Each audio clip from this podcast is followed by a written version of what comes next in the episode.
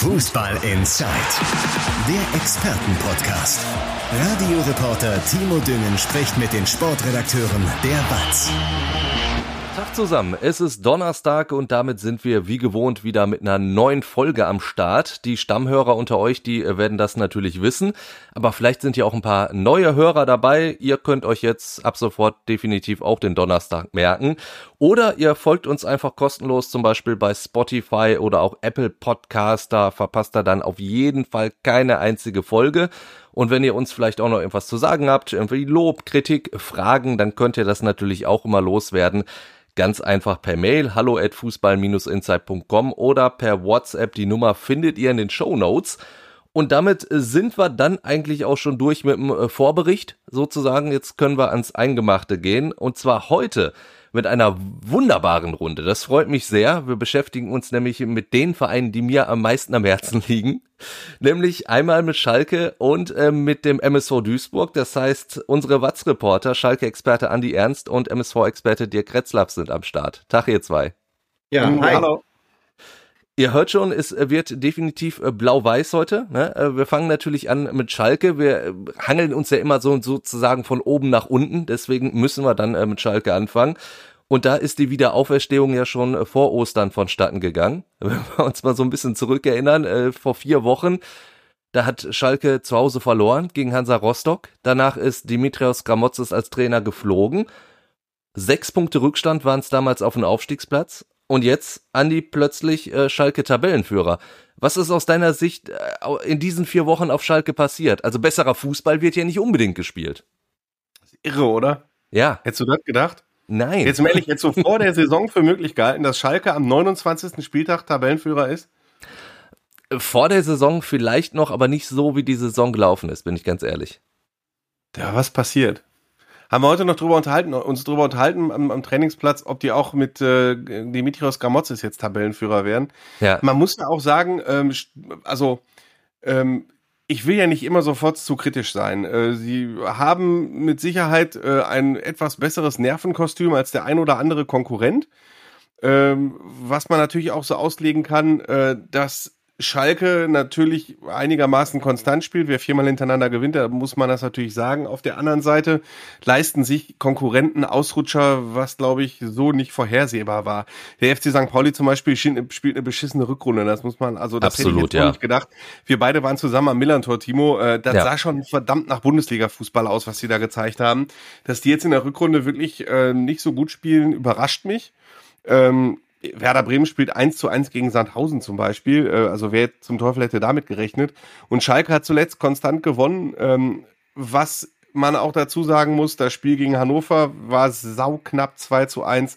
Das Spiel Absolut, in Dresden ja. war sauknapp 2 zu 1. Und nach dem Spiel gegen Heidenheim, das 3 zu 0 am Ende ausgegangen ist, äh, sagt selbst Mike Büskens, das war ein ganz, ganz enges Spiel, das zu jeder Zeit auch auf die andere Seite hätte kippen können. Und das ist wiederum der Vorteil, den Schalke hat. Sie schätzen die Situation sehr, sehr realistisch ein. Sie wissen auch, dass sie jetzt vier Spiele gewonnen haben und Tabellenführer sind äh, und freuen sich darüber.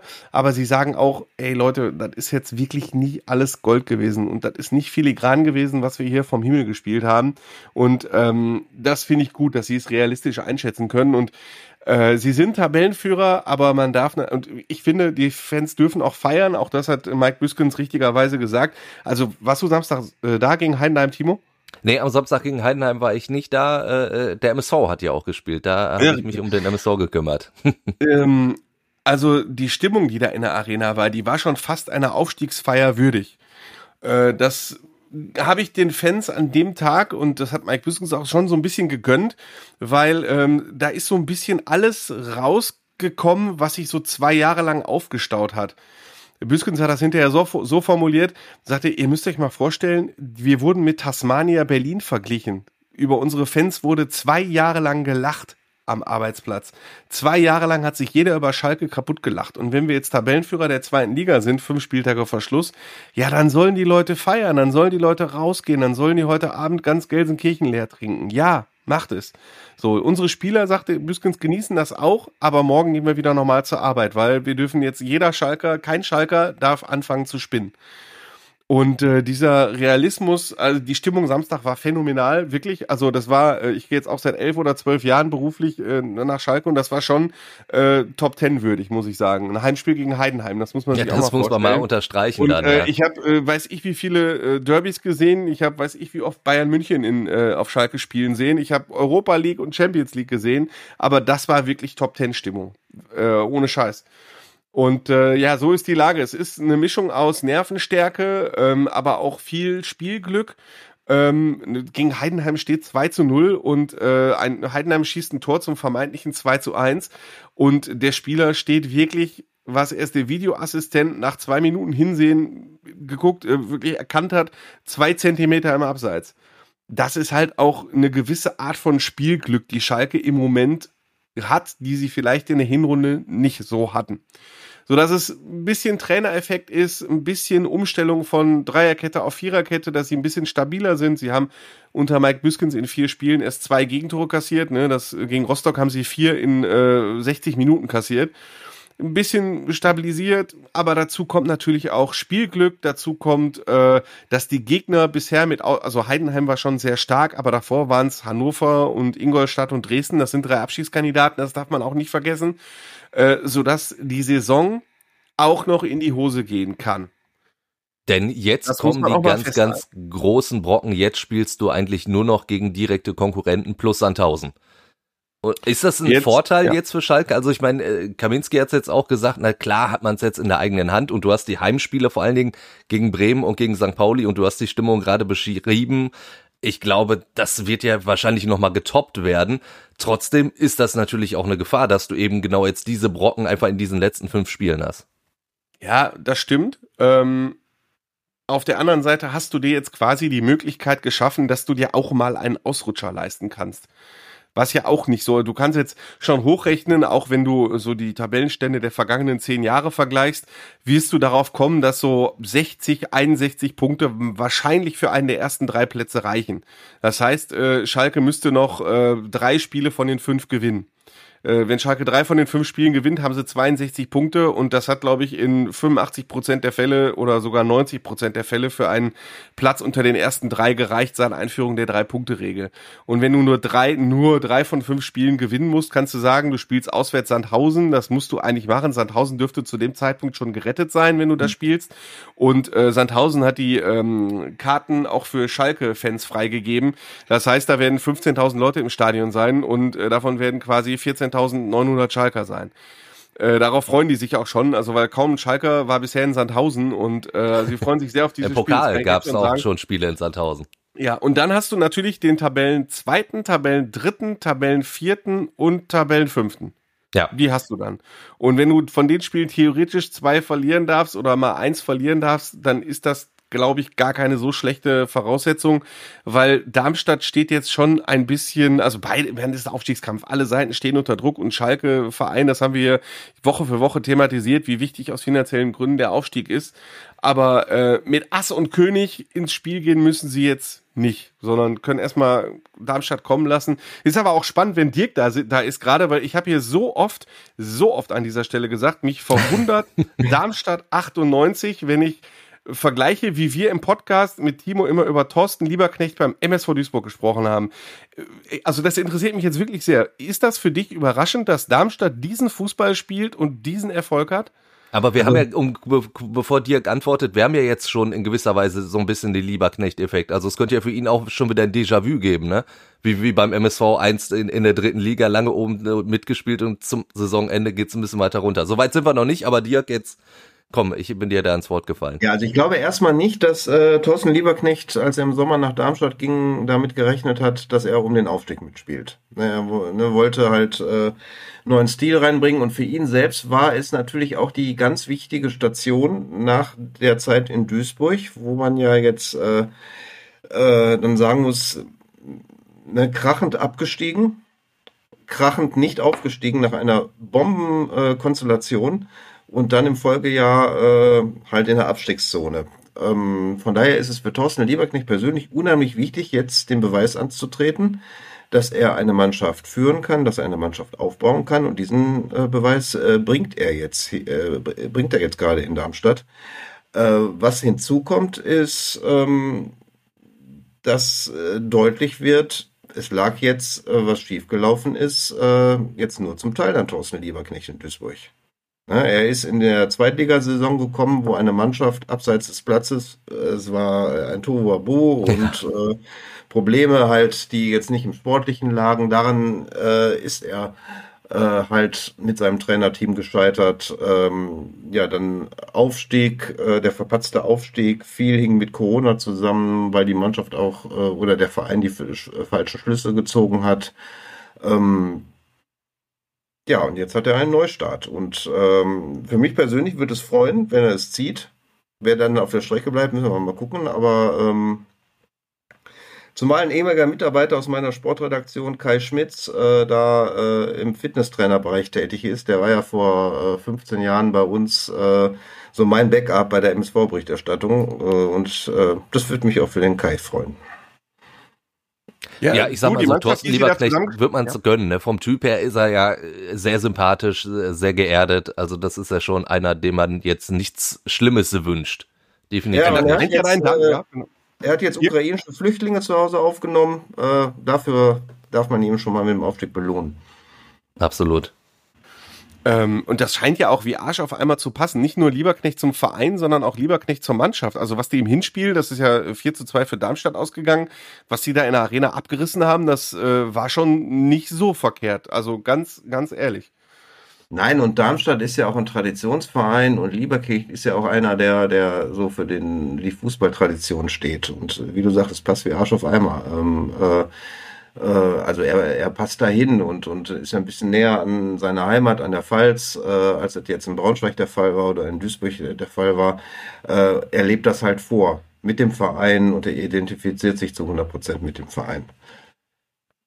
Jetzt wollen wir aber nicht so sehr über Darmstadt und Thorsten Lieberknecht schwärmen. Ja, ja Entschuldigung, Hörer, aber wenn ich, wenn ich den Dirk, ich bin zum ersten Mal mit Dirk Retzlaff im Podcast und das ich habe mir vorgenommen, ja. wenn ich mit Dirk Retzlaff im Podcast sitze, muss ich ihn auf Thorsten Lieberknecht ansprechen, mhm. weil ich hier im Podcast so oft diesen Namen erwähnt habe und deswegen ist mir die äh, Einschätzung auch wirklich wichtig. Auf der anderen Seite kann man natürlich, wenn wir wieder zu Schalke zurückkommen, sagen, Timo, hast du die Tabelle angeguckt, was passiert, wenn Schalke gewinnt? Dann haben die auf einmal fünf Punkte auf dem Tabellenvierten, vier Spieltage Verschluss. Ne? Das ist also. Das ist schon ein Big Point dann. Es ist, es ist schon, das wäre schon ein richtig fetter Big Point, also den sie da machen können, ne? Weil dann siehst du noch, Bremen, Nürnberg, die spielen ja auch noch alle untereinander, ne? Also ich glaube, Bremen hat, weiß ich, Nürnberg noch und glaube ich auch Darmstadt noch, ne? Ähm, also es ist nicht nur so, dass Schalke gegen alle spielt, sondern die anderen spielen auch noch ein bisschen untereinander. Und wenn du so einen Big Point landen könntest, auswärts in Darmstadt, äh, juiuiui, äh, das wird Schalke natürlich auch wissen. Und äh, ich finde, sie gehen realistisch damit um. Auch die Fans übrigens. Äh, sie haben sich gegen Heidenheim sehr gefreut. Und ich finde, äh, es ist ja immer so ein beliebter Sprechchor, äh, nie mehr zweite Liga zu singen oder nie mehr dritte Liga zu singen oder nie mehr Regionalliga zu singen. Das habe ich diese Saison noch nicht gehört auf Schalke. Da hat keiner gerufen, Stimmt. nie mehr zweite Liga. Kein einziger. Das ist keine einzige Stimme. Und das zeigt ja, dass die Fans auch ich weiß jetzt nicht, äh, ob das, natürlich sind sie realistisch, aber sie trauen dem Braten auch, glaube ich, noch nicht so ganz. Und äh, sie haben gerade Schalke eine sehr große Leidensfähigkeit. Ich will das Beispiel jetzt nicht nennen, wie es ist, kurz vor Schluss noch zu scheitern. Das hat Schalke schon mal mitgemacht und äh, das sorgt natürlich auch dafür, dass man bis zum letzten so ein bisschen skeptisch bleibt. Aber äh, ich finde es gut, dass sie jetzt Erster sind. Äh, also das muss ich schon ein bisschen den Hut dafür ziehen. Ich erinnere noch mal dran, 45 Transferbewegungen äh, im vergangenen Jahr. Vieles, was Ruven Schröder gemacht hat, ist aufgegangen. Und ähm, also der Peter Müller, unser Sportchef, hat es richtig kommentiert. Es kann noch scheitern, aber das ändert nichts daran, dass man schon den Hut davor ziehen muss, wie sie diesen Umbau hinbekommen haben. Ich kann mich schon an die ein oder andere Stimme erinnern, die gesagt haben, äh, warte ab, Schalke wird auch diesmal in Abschießgefahr geraten. Und äh, das haben sie sehr beeindruckend abgewendet. Und äh, egal wie die Saison ausgehen mag, äh, das war schon eine reife Leistung, wie, wie sie das gemeistert haben, unter anderem ne, auch von Gazprom weg. Und das darf ja. man ja auch alles nicht vergessen, was es da für Umbrüche gab in dieser Saison. Ne? Und das ist schon echt nicht schlecht. Wo du Zu welchem Ergebnis seid ihr denn gekommen heute Morgen? Wer, mit Gramozis wäre die Mannschaft auch oben?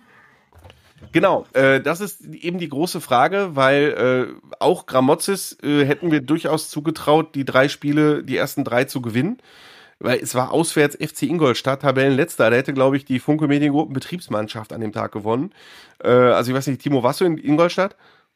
Äh, diesmal nicht, nee. Aber, ja, generell. War, also Ingolstadt war schon wirklich sehr schlecht. Und ja. äh, danach, ich meine, Hannover und Dresden, guck auf die Tabelle, die sind Tabellen 14. und Tabellen 16. Und in der Runde haben sie die drei Spiele unter Gramozis auch gewonnen.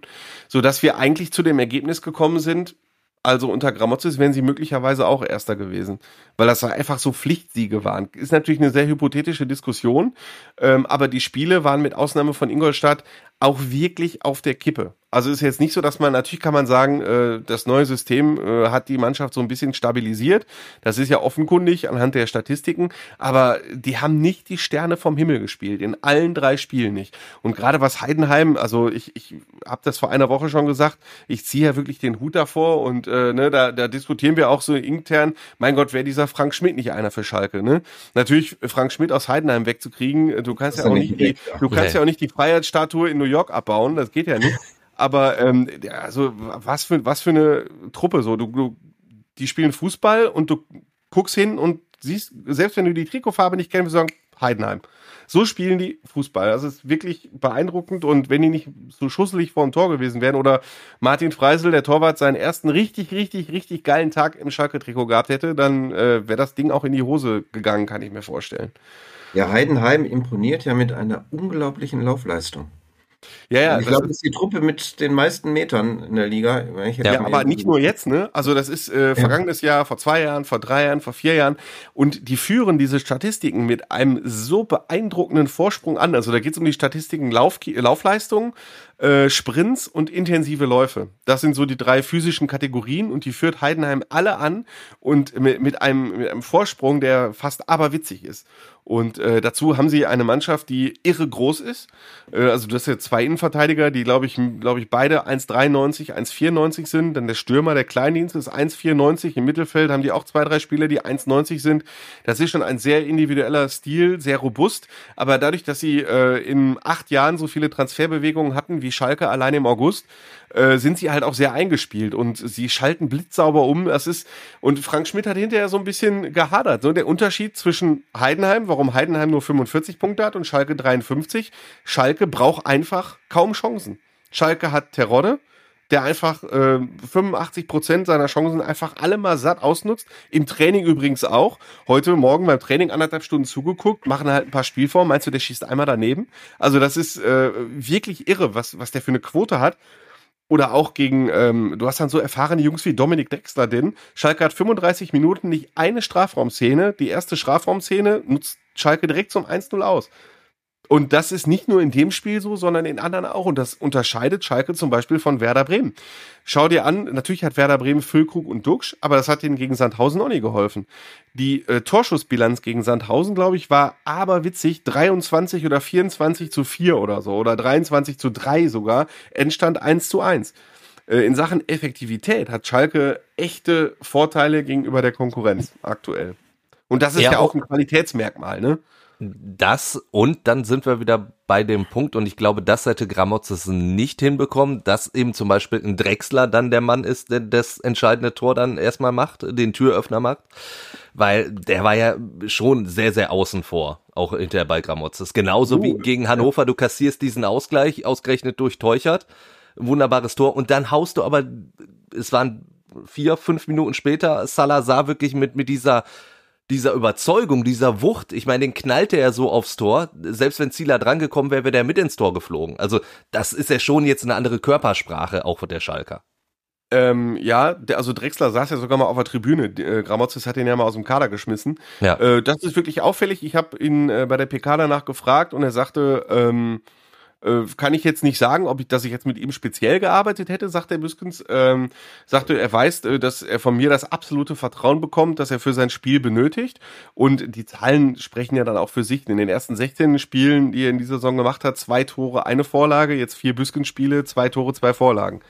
Und dazu noch äh, den Elfmeter, den Schalke in Dresden bekommen hat, da hat er quasi die Vorlage geleistet zu der Szene, die zum Elfmeter führte. Das ist schon sehr auffällig, dass er besser spielt. Ebenso zum Beispiel das Tor, das Itakura geschossen hat. Itakura spielt jetzt äh, und auf der 6 unter Büskens, war unter äh, Gramozis als Abwehrchef gesetzt. Das war eine Diskussion, die habe ich mit ihm jede Woche ausgefochten, ob jetzt nicht endlich mal der Zeitpunkt ist, Itakura im Mittelfeld auszuprobieren, damit da ein bisschen mehr spielerischer Glanz reinkommt. Und äh, also das war eins der schönsten Tore die Saison, ne? Also da, da geht der, dringt er ins, ins gegnerischen Strafraum ein und setzt da ein, ein, äh, Dribbling in Stanley Buda-Manier ab. Also da, das war schon äh, spielerisch einer der absoluten Höhepunkte der Saison, kann man äh, auch ohne weiteres sagen. Und das sind Sachen, die ähm, mit Gramozis so nicht passiert wären. Allerdings hat das System von Gramozis, deswegen ist es eine hypothetische Diskussion, dann auch andere Vorteile gehabt, ne? Klar.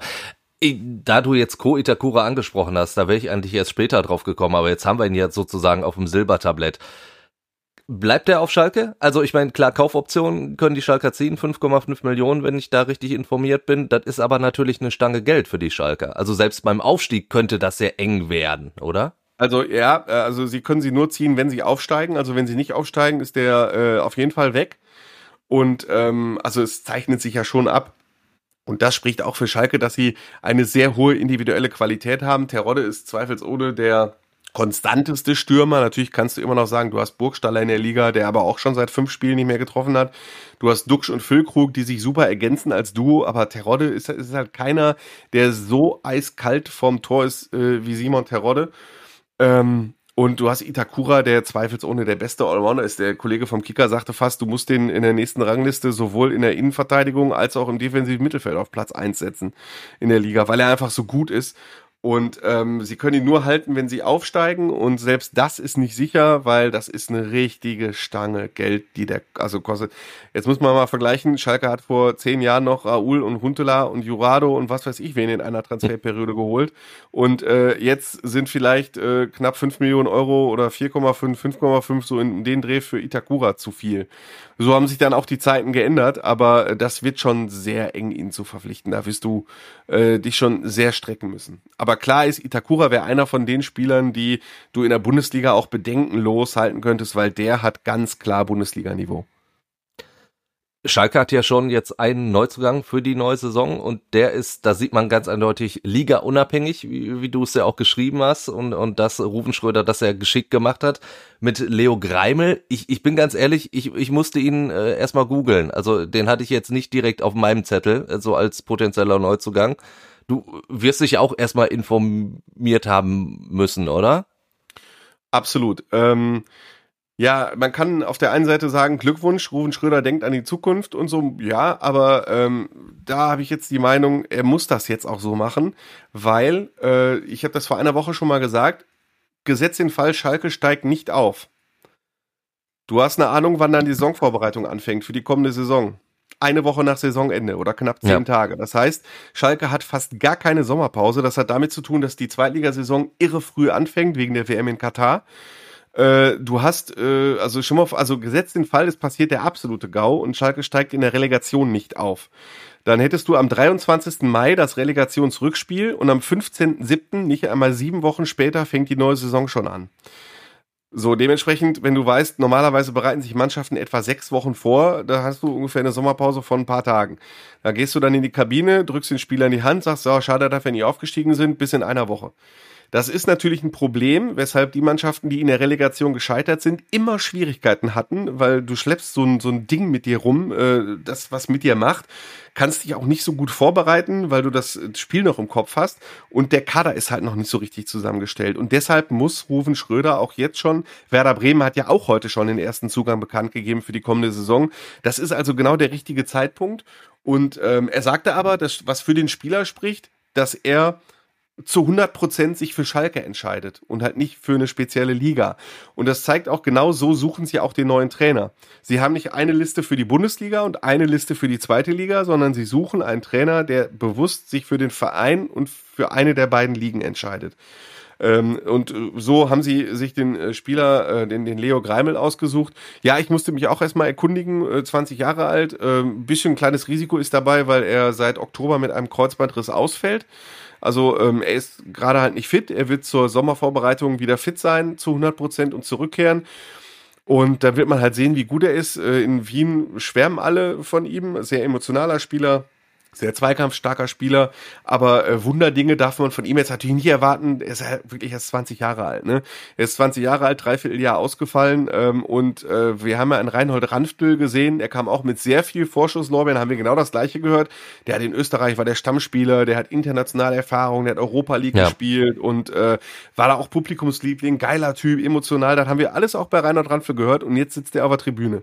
Und äh, über ihn wird gesagt, ja, wir sehen ja, dass österreichischer Fußball und Traditionsverein Schalke eben doch nicht so vergleichbar ist. Das macht das Ganze ein bisschen risikoreich, aber ähm, im Grunde genommen will ich jetzt nicht zu kritisch sein. Es ist schon ein ganz guter Transfer und der ist jetzt nicht eingeplant als derjenige, der als Innenverteidiger im ersten Jahr direkt äh, die Sterne vom Himmel spielen muss. Wie bewertest du das überhaupt so generell vom Personal her? Also sowohl bei einem Schalker Aufstieg als auch bei einem Nichtaufstieg wirst du ja schon einen kleinen Umbruch haben müssen. Also wenn du nicht aufsteigst, weil einfach natürlich Spieler gehen, die du nicht halten kannst oder nicht halten wirst, das sind die ausgeliehene Itakura und Aoyan zum Beispiel. Wenn du aufsteigst, dann hast du natürlich ja, schon Spieler, die bislang eben nur in der zweiten Liga funktioniert haben. Simon Terode mal ganz vorne weg. Also da haben wir auch schon drüber gesprochen. Da musst du ja auch wieder als Schalke schon noch einiges tun, ne? Absolut. Also der Umbruch wird größer ausfallen, wenn sie nicht aufsteigen. Wie du gerade richtig angesprochen hast, dann ist Itakura auf jeden Fall weg. Dann ist äh, Oyan, Linksverteidiger, auch auf jeden Fall weg. Äh, und dann wird sicherlich auch die Frage sein, ob du Malik Chow, den Innenverteidiger, noch ein Jahr wirst behalten können ist ja nicht umsonst äh, der eine höchst bewertete Spieler der zweiten Liga und ich meine, AC Milan war, war an ihm interessiert uh, im, im Winter. Das zeigt ja auch, dass da ein großes Interesse vorhanden ist. U21-Nationalspieler, der Junge ist gut, der ist richtig gut und wenn du äh, nicht aufsteigst, Schalke ist finanziell angeschlagen, dann äh, wirst du dir diesmal fünfmal überlegen, ob du nicht ein Angebot für Malik Chow annimmst. Äh, und dann siehst du schon, du musst die Abwehr umgestalten. Ähm, Du musst, äh, du suchst noch, immer noch eine neue Nummer eins. Äh, das ist auch klar. Und ähm, dann brauchst du noch Stürmer. Im Moment hat Schalke, weil nur drei Stürmer im Kader, einer davon ist verletzt. In Marvin Piringer, das heißt, äh, du darfst dir im Moment keinen zweiten Ausfall im Sturm erlauben. Und dann merkst du schon, da werden nicht nur wie in Heidenheim jedes Jahr ein Spieler kommen, ein Spieler gehen, da werden schon wieder ein paar Spieler kommen und ein paar Spieler gehen. So ist es nicht. Aber wir reden davon, äh, wenn die aufsteigen, kommen sieben Spieler und gehen sieben Spieler. Wenn sie nicht aufsteigen, wird das Ganze äh, wahrscheinlich wieder zweistellig. Um jetzt Dirk auch wieder so ein bisschen dazu zu holen. Ähm, Andi, du hast vorhin auch über das, das Schalker Auswärtsspiel in Sandhausen gesprochen, wo die Sandhäuser auch dann die, die Karten an, an Schalke abgeben. Ich glaube, Dirk, du wirst dich auch noch dran erinnern, als der MSV damals da gespielt hat und äh, in Sandhausen 2 zu 2 gemacht hat und so noch gerade auf den Relegationsplatz äh, nach oben geschoben ist. Da war das damals auch so, ne? Also da waren ja wirklich deutlich mehr Duisburger da als, als Sandhäuser und ich glaube, die Gastgeber hatten da auch noch Spaß dran. Ja, richtig. Ich war bei diesem Spiel nicht, weil ich Ach. war, äh, ich, ja, ich war in Berlin beim Adele-Konzert. Deswegen so. hat äh, damals der Kollege das gemacht. Ähm, ja, klar, äh, Sandhausen ist jetzt für Gästefans äh, natürlich immer äh, eine Reise wert, äh, auch wenn da ja viel drüber gescherzt wird. Nein, du kannst da, wenn du mit einer Fangemeinde runterfährst, hast, äh, hast du klar die Mehrheit. Ne? Und so, solange Sandhausen halt nicht absteigt, sind die Sandhäuser jetzt auch, äh, die machen dann mit. Ja, also dann, dann muss ich ja aus dem Nähkästchen plaudern. Also ja. es war wirklich, es war wirklich damals, ich glaube 15.000 waren da, ich würde behaupten 12.000 Duisburger waren es ungefähr.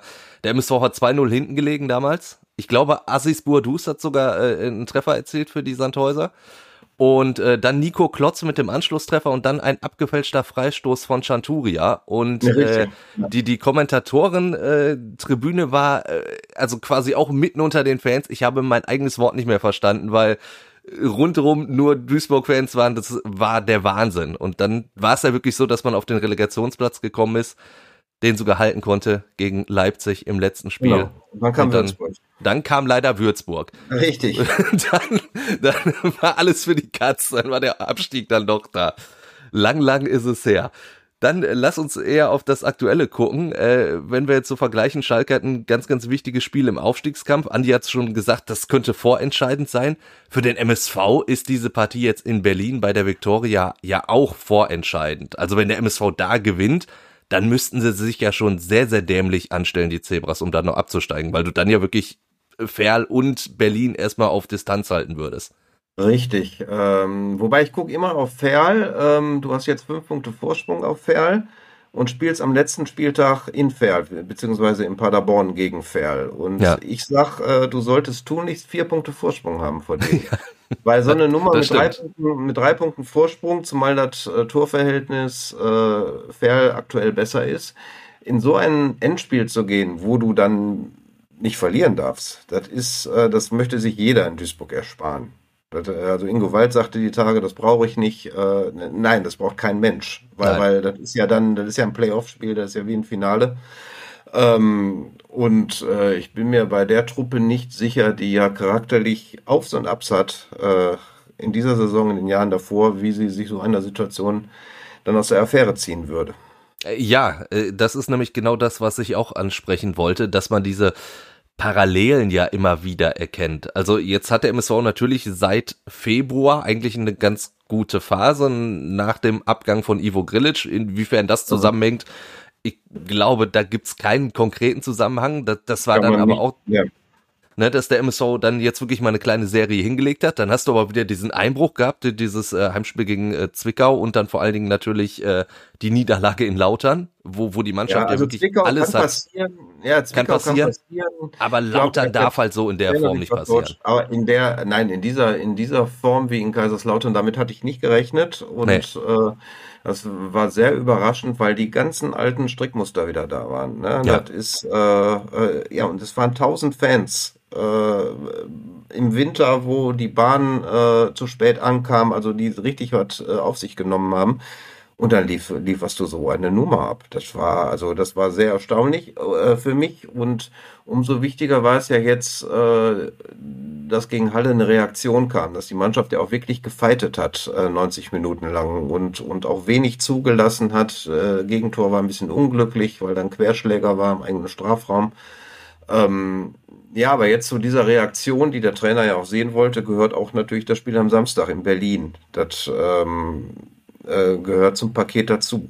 Ja, also, dass wir jetzt nicht äh, wieder 4-0 eine Reise kriegen. Nee. Ich, ich fand auch gegen Halle hat man, hat man wirklich die Reaktion gesehen, dass der MSV da wollte. Und 2 zu 1 im Endeffekt war dieses Ergebnis ja auch äh, fast viel zu knapp aus Duisburger ja, Sicht. Trotzdem kann es am Ende ganz, ganz doof laufen. Er, Leo Weinkauf holt ja noch den Freistoß, ja. dann lenkt er da äh, in der Nachspielzeit um den Pfosten. Wenn er dann mit dem 2-2 nach Hause gehst, dann äh, ja, dann Ja, und, und auch schon in der ersten Halbzeit direkt nach dem Ausgleich die Kopfballchance äh, für, für die Hallenser. Dann gehst du vielleicht sogar mit einem Rückstand in die Kabine, obwohl du eigentlich, äh, ich sag mal, in diesem Spiel 80 Minuten die klar überlegene Mannschaft äh, warst und ja Chancen fast für drei Spiele hattest. Ja, aber das zieht sich ja auch durch. Die, die ja. Abwehrschwäche hat sich durchgezogen. Da haben sie ja jetzt, abgesehen von Kaiserslautern, natürlich äh, Stabilität reingekriegt. Aber sie brauchen ja unheimlich viele Torchancen. Äh, also den Terror-Effekt äh, haben wir in Duisburg hier nicht. ähm, ne, also, dass, dass du sagst, äh, sie spielen sich acht Torchancen und dann fallen nochmal drei, vier. Nee, dann fällt eins oder zwei. Und das ist halt äh, äh, das große Manko dieser Mannschaft aktuell noch. Und, und ich, befürchte halt auch noch diese Parallele halt auch zu, zum letzten Jahr, dass man so das Gefühl hat, die Mannschaft hat so ein bisschen naja, so, so ein bisschen Ehrgefühl, sag ich mal, zieht sich so ein bisschen selber raus und sobald ja. der Klassen halt eingetütet ist, dann sagt man sich wieder, ach komm, egal. Ja, so, lauter war schon wieder so dieses äh, erste ja, ja, Anzeichen genau, genau. Diesen Punkt habe ich dann auch gesehen, das habe ich ja auch so geschrieben. Das war so wie unter Dodge letztes Jahr, du holst die wichtigen Punkte auf der Strecke und dann, äh, als dann klar war, du wirst nach menschlichem Ermessen nicht absteigen, dann kam ja äh, die Klatsche zu Hause gegen Ingolstadt, dann kam das äh, peinliche Pokal aus in Wuppertal.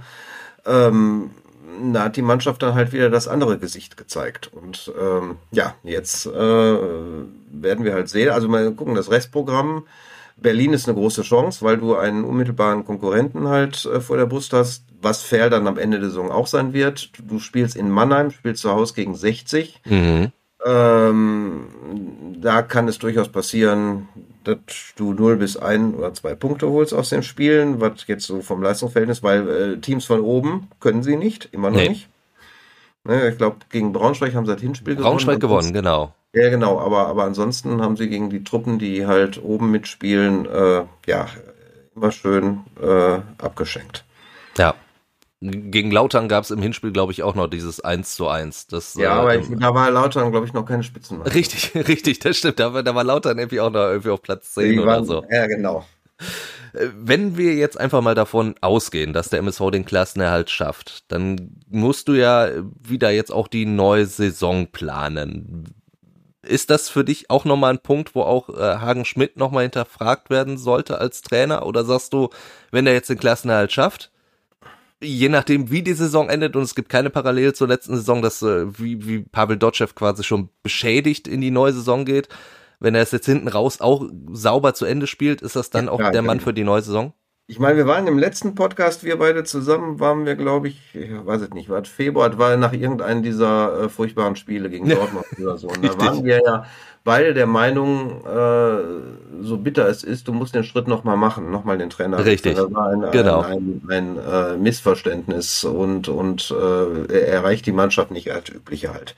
Äh, Hagen Schmidt hat dann nach diesem Dortmund-Spiel, äh, nach dem jetzt zeitlich gesehen Rücktritt von äh, Ivo Grilic, hat er ja die Mannschaft so auf Kurs gebracht, dass sie funktioniert hat. Er hat die jungen Spieler nach vorne gebracht, die jungen Spieler haben sich weiterentwickelt. Er hat mit äh, diese Dreier Abwehrkette äh, hat er dann final mit den richtigen Leuten besetzt.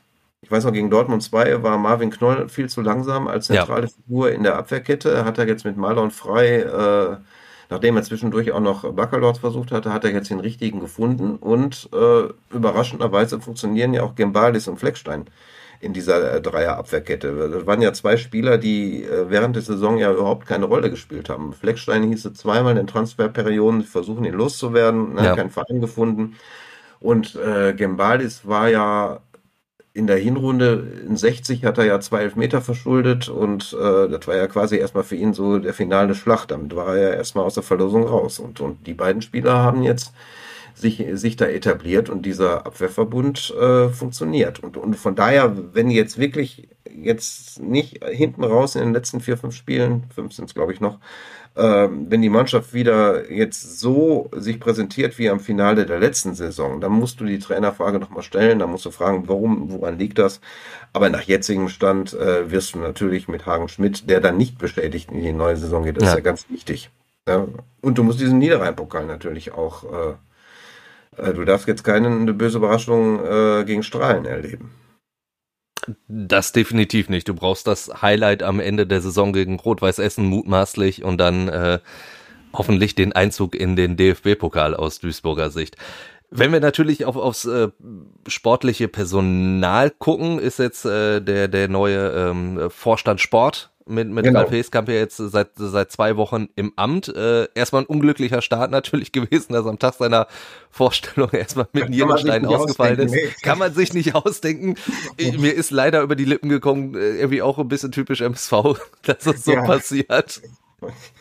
Ja, ja, er ist natürlich jetzt die entscheidende Figur in dem ja. Stück. Ähm, ähm, ja, wir erleben ja jetzt, wir erleben ja jetzt äh, äh eine Zeitenwende, weil einfach ein neuer Mann da ist. Äh, nach äh, vielen Jahren mit Ivo Grillisch kommt jetzt halt ein neuer Stil rein. Und, und diesen Stil äh, werden wir dann sehen. Äh, äh, er wird ja anders vernetzt sein als Ivo, er wird äh, eine andere Philosophie haben. Ähm, ja, ich bin mal gespannt. Er hat ja jetzt in der Pressekonferenz äh, vor knapp zwei Wochen äh, einen großen Umbruch ausgeschlossen. Äh, das hat mich ein bisschen überrascht, ehrlich gesagt. Es hat mich, es hat mich ja, ja, da, dafür kennen wir ihn noch nicht so genau. Ne? er hat ja auch gesagt, äh, bestehende Verträge, die gelten jetzt erstmal, weil der MSV hätte die Verträge unterschrieben, die Spieler hätten die Verträge unterschrieben.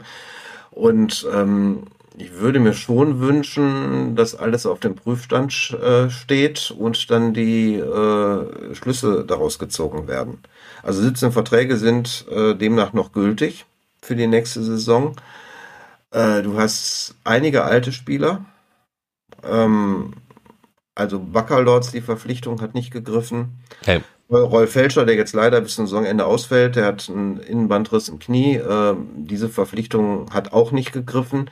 Da sind so zwei Punkte, wo ich dann durchaus als äh, vom Sportchef zumindest wünschen würde, er stellt das auf den Prüfstand, helfen die Spieler uns noch in der nächsten Saison und dass er so diese Herangehensweise hat. Und äh, Aziz Bouadouz hat auch noch einen Jahrvertrag, ähm, ist jetzt auch schon 35, ähm, da würde ich es auch auf den Prüfstand stellen. Weil, weil ähm, was der Mannschaft fehlt, ist so dieses Mittelalter. Ja.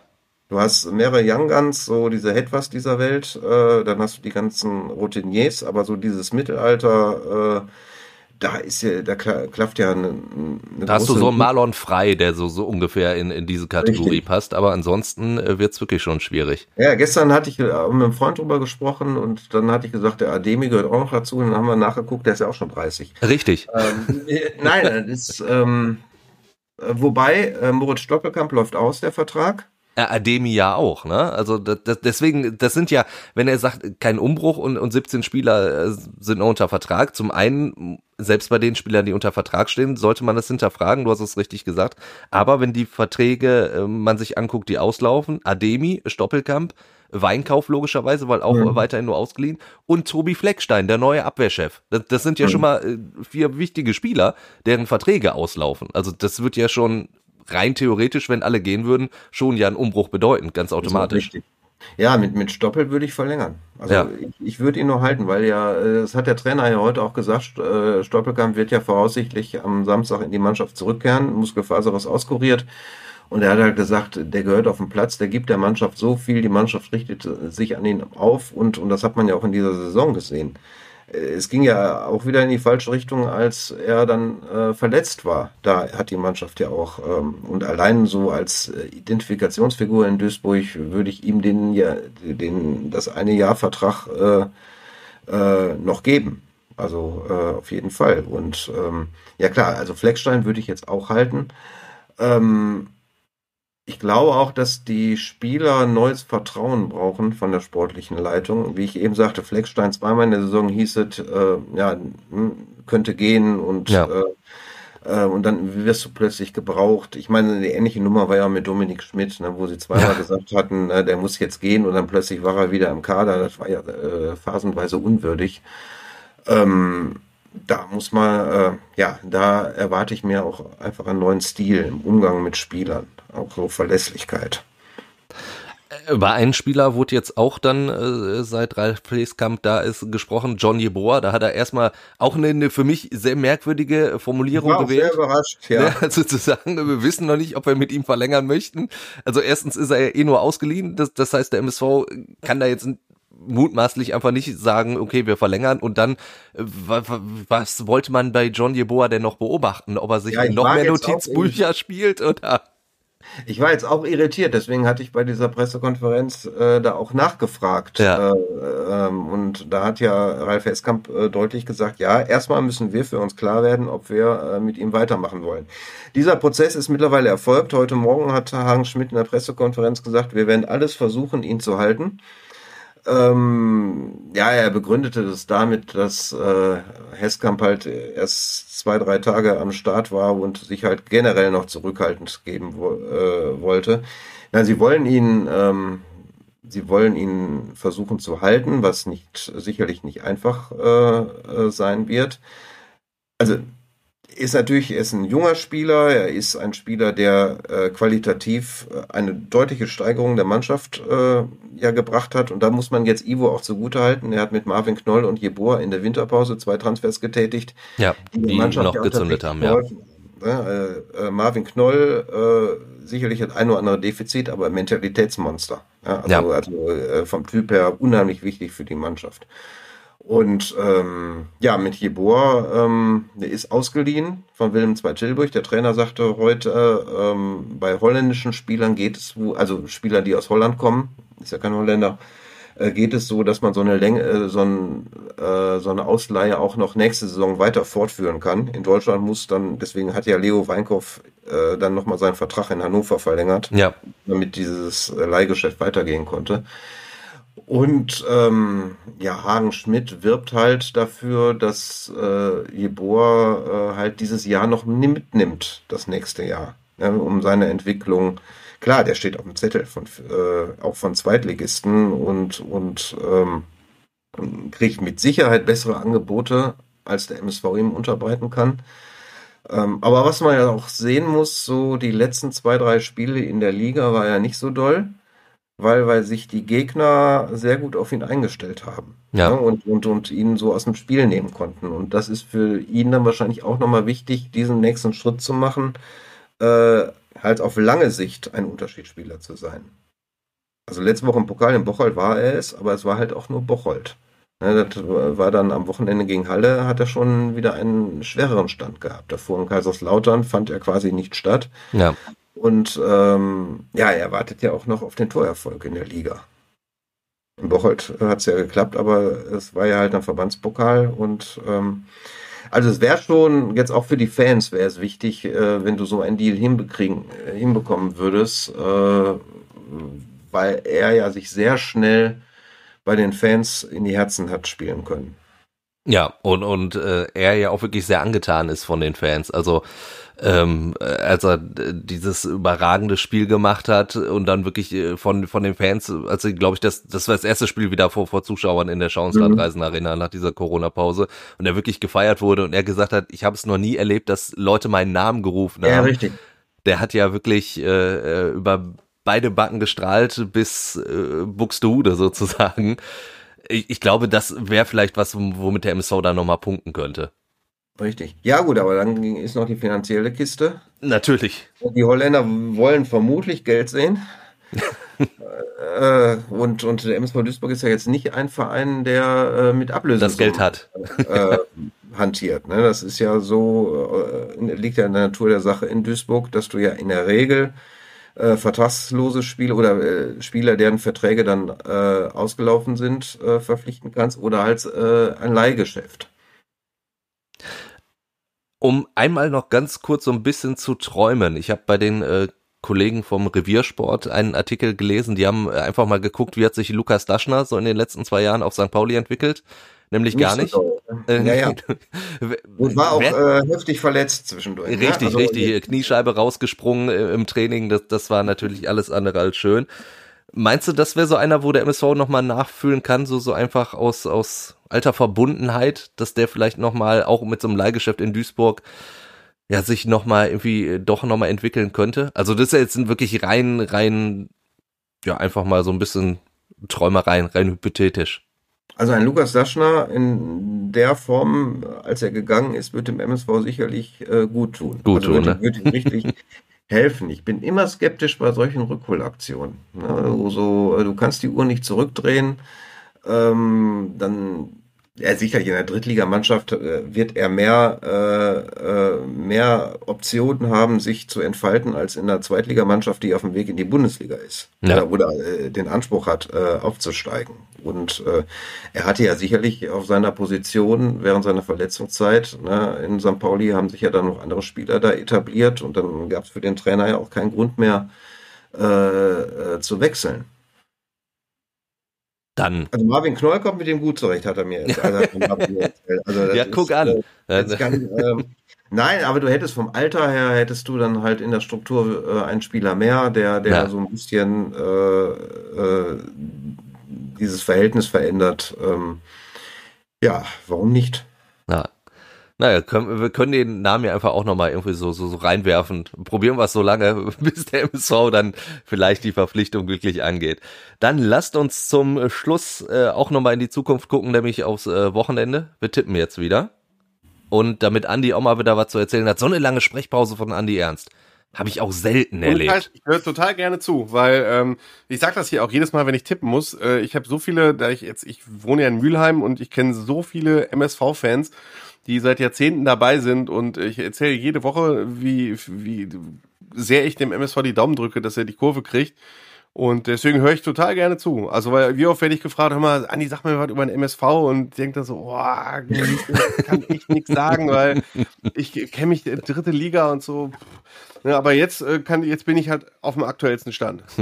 Sehr gut. Jetzt kann ich wieder mitreden. Haben wir das auf jeden Fall geschafft. Dann äh, gucken wir ja in die erste Liga. Haben wir äh, alle drei jetzt nicht so viel mit an der Brause momentan von den Vereinen, die wir begleiten.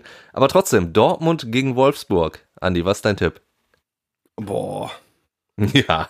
Oh, Junge, ja, wahrscheinlich gewinnt Dortmund. Also im Moment sind wir wieder dran, sie mal deutlich gewinnen, deswegen sage ich 3 zu 1.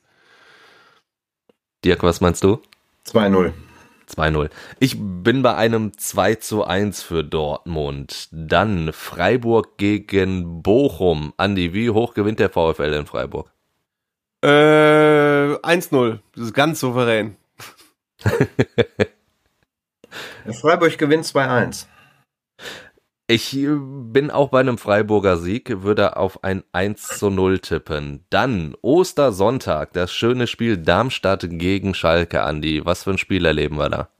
Ein torreiches, würde ich sagen. Ne? Torgefährlichste Mannschaft ist Schalke, ne? auf Platz 2 der Rangliste ist Darmstadt. Ähm, Darmstadt kann, glaube ich, da jetzt nicht defensiv. Äh, ich gehe mal davon aus, dass es 2 zu 2 ausgeht. Das hätte ich jetzt auch gesagt. Ich sage 1-1. Ja, guck mal, dann. Also, ne, jede Serie geht zu Ende, ne, Phrasenschwein jetzt her. Äh, nein, nein, nein, das ist ja jetzt äh, auch mit der Euphorie nach vier Siegen in Folge. Also, das Spiel geht 1-1 aus. Ich, ich setze äh, sogar noch mehr auf die Euphorie und tippe auf ein 3 zu 2 für Schalke. Dann äh, Viktoria Berlin gegen den MSV Duisburg, Dirk.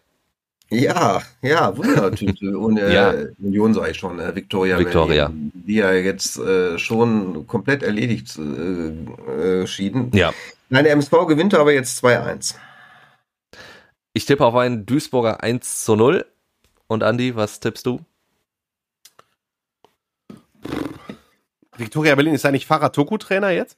Ja, Ja, von dem halten immer alle so total viel als Trainer, muss ich sagen. Alle haben immer gesagt, warum Stimmt. kriegt der Fahrrad nie eine Chance im Profifußball? Und äh, ich dachte, das geht 1 zu 1 aus. Würde dem MSV, glaube ich, mehr bringen als äh, Viktoria Berlin. Wahrscheinlich ja in dem Victoria Fall. hat ja auch noch ein Spiel weniger, weil die ja noch ein Türkgücü-Spiel gehabt hätten. Stimmt. Stimmt. Ja, die, also die, die Victor, äh, Berlin hat äh, eine Gelegenheit weniger zu punkten. Deswegen ist der Druck bei denen auch noch ein Tick Ja. Dann äh, gehen wir noch in die Regionalliga zu Rot-Weiß Essen gegen Gladbach 2 und da ist RWE ja jetzt plötzlich wieder sowas von unter Zugzwang. Steht wieder kurz davor, den Aufstieg im Schlussspurt doch noch zu vergeigen. Deswegen tippe ich, auf ein ich, ja, klares ich ganz 3 zu viele 0 für RWE. Ich kenne Ja. ja ganz viele RWE-Leute und äh, die kann man immer ganz gut piesacken, dass der R das RWE zum HSV der vierten Liga wird. ja, Ein Dreivierteljahr sitzen wir hier im Podcast und äh, hauen eine Lobeshymne nach der anderen raus. War richtigen Schlüsse gezogen, tolle Spieler geholt, tollen Trainer geholt, alles Ja. super, spielen Traum Fußball. Irgendwann kommt der April und dann gibt's eine Negativserie und bums ist man Zweiter wie RWE oder Vierter wie der HSV. ja. Ähm, ja, also ich denke mal, sie werden sich zu einem äh, 2 zu 1 Sieg gegen Gladbach 2 spielen. 1-1. 1-1. Oh, oh, Dirk äh, beerdigt die RWE-Aufstiegsträume. Zu guter Letzt der VfB Homberg gegen Rot-Weiß. Oberhausen. Ich habe getippt, ich habe 3-0 für Essen gesagt. Ich Ja, glaube, okay. das wird so ein Spiel, dass, dass äh, die Essener ganz, ganz hoch gewinnen werden. Homberg gegen Oberhausen, unser äh, letztes Spiel, was wir Da, tippen. da muss Dirk anfangen. Ist ja, Ja, auch sein- 0-3, 0 zu 3. so schlecht, Homberg. Ja. ja, Ja, nein, nein, Horneck ist, äh, ich meine, wir, wir verfolgen das ja näher. Äh, da gab es ja einen Trainerwechsel. Also letzte Woche ist ja ausgefallen, deren Spiel. Dann haben sie sich überraschend vom Trainer getrennt, mit dem sie drei Wochen vorher erst verlängert hatten. Und äh, generell äh, ist es ja ein Trauerspiel in den letzten Wochen. Also 0-3. Und RWO hat ja noch äh, ein bisschen Hoffnung, nochmal äh, eine Rolle zu spielen. Ähm, also die RWO gewinnt. Ja, ich sag aus äh, Sicht von äh, Homberg 1 zu 4, also RWO gewinnt das relativ klar. dann tippe ich auf ein 0 zu 2, also 2 zu 0 für Rot-Weiß Oberhausen. Dann muss ich sagen, hat's wirklich mega viel Spaß gemacht. Absolut. Ja. Ich bedanke mich äh, sehr bei euch beiden. Und Ja, gerne, ähm, Sehr ja, gerne. Wenn, wenn ihr da draußen äh, auch sagt, das hat wahnsinnig Spaß gemacht äh, und ihr wart vielleicht zum ersten Mal dabei oder schon länger dabei, aber ihr schaut immer nur so, ah, wann kommt die neue Folge, Das könnt ihr ganz einfach umgehen, indem ihr uns einfach ja äh, abonniert oder uns sozusagen folgt auf Spotify oder Apple Podcasts. Da verpasst ihr dann definitiv überhaupt keine Folge. Und wenn ihr ansonsten noch irgendwas an uns loswerden möchtet, dann immer her damit per Mail hallo at fußball-insight.com oder ihr meldet euch über WhatsApp die passende Nummer in den Show Notes und dann äh, hören wir uns nächste Woche wieder und auf jeden Fall frohe Ostern euch. Ja, euch auch. Frohe Ostertage. Fußball Inside, der Expertenpodcast von den Lokalradios im Ruhrgebiet und der Watz. Jeden Donnerstag neu, überall, wo es Podcasts gibt.